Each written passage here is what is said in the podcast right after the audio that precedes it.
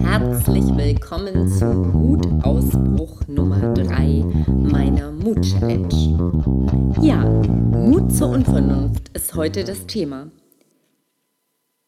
Mir scheint Mut zur Unvernunft einfach nur vernünftig. Sei doch mal vernünftig. Nein, lieber nicht. Ich plädiere nämlich für den Mut zur Unvernunft. Sei vernünftig kennt jeder von uns irgendwie. Aber gerade in so einem Entscheidungsfindungsprozess scheint es doch Pflicht zu sein, dass Entscheidungen irgendwie vernünftig sind. Mach es also am besten so, wie es alle tun sei angepasst und lass dich von kollektiver Angst leiten. Klar, das ist jetzt gerade eine Provokation von mir. Doch ich habe mich gefragt, wo kommt sie denn genau her, diese Vernunft? Können wir denn Verstand und Gefühl einfach so trennen? Und weshalb sollten wir uns denn überhaupt von der Vernunft leiten lassen und uns für sie entscheiden? Sind denn Gefühle nicht naturgegeben und an sich sinnvoll? So viele philosophische Fragen auf einmal. Was für ein Dilemma, könnte man meinen. Ja, der vernünftige Mensch passt sich der Welt an und der unvernünftige besteht auf dem Versuch, die Welt sich anzupassen. Deshalb beruht auch aller Fortschritt von unvernünftigen Menschen. Das hat George Bernard Shaw gesagt. Also Vernunft entsteht im Prinzip aus alten, aus gemachten Erfahrungen und ja, demzufolge aus der Vergangenheit. Man könnte sie sagen, sie entspringt unserer eigenen Lernerfahrung und wir nennen es dann Vernunft.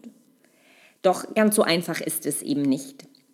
Denn die entscheidende Frage ist doch, passt der neue Kontext, die neue Situation eigentlich auf die damalige, die abgespeicherte Erfahrungssituation.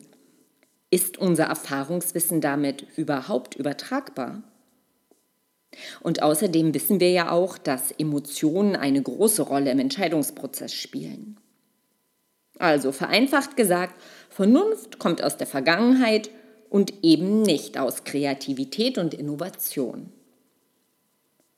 Und unvernünftig ist eben nicht unbedingt unvernünftig, sondern jenseits des Nachahmens vielleicht sogar nur anders, anders getan, quergedacht, ein neuer Weg, ein Experiment.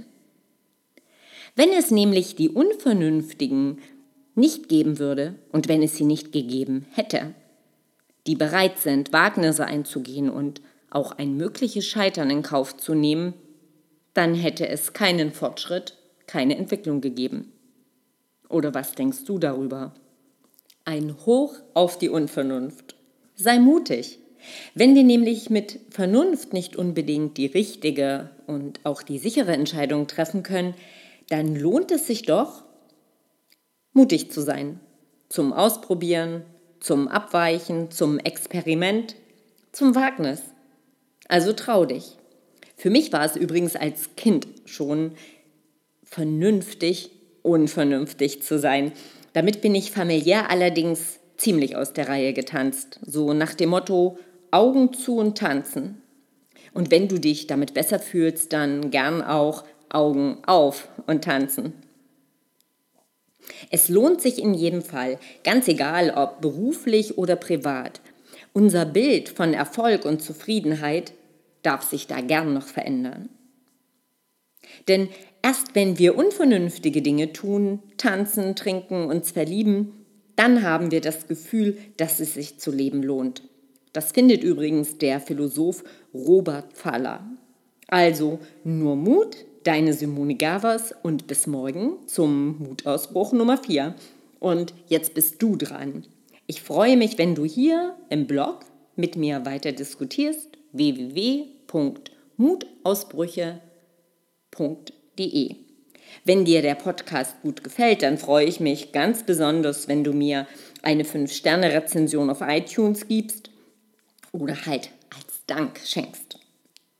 Ja, den Podcast Mutausbrüche kannst du unter www.mut-ausbrüche.de abonnieren Oder du schaust auch gern mal auf www.coachingforchange.eu vorbei und wirst dort Teil der Coaching for Change Community.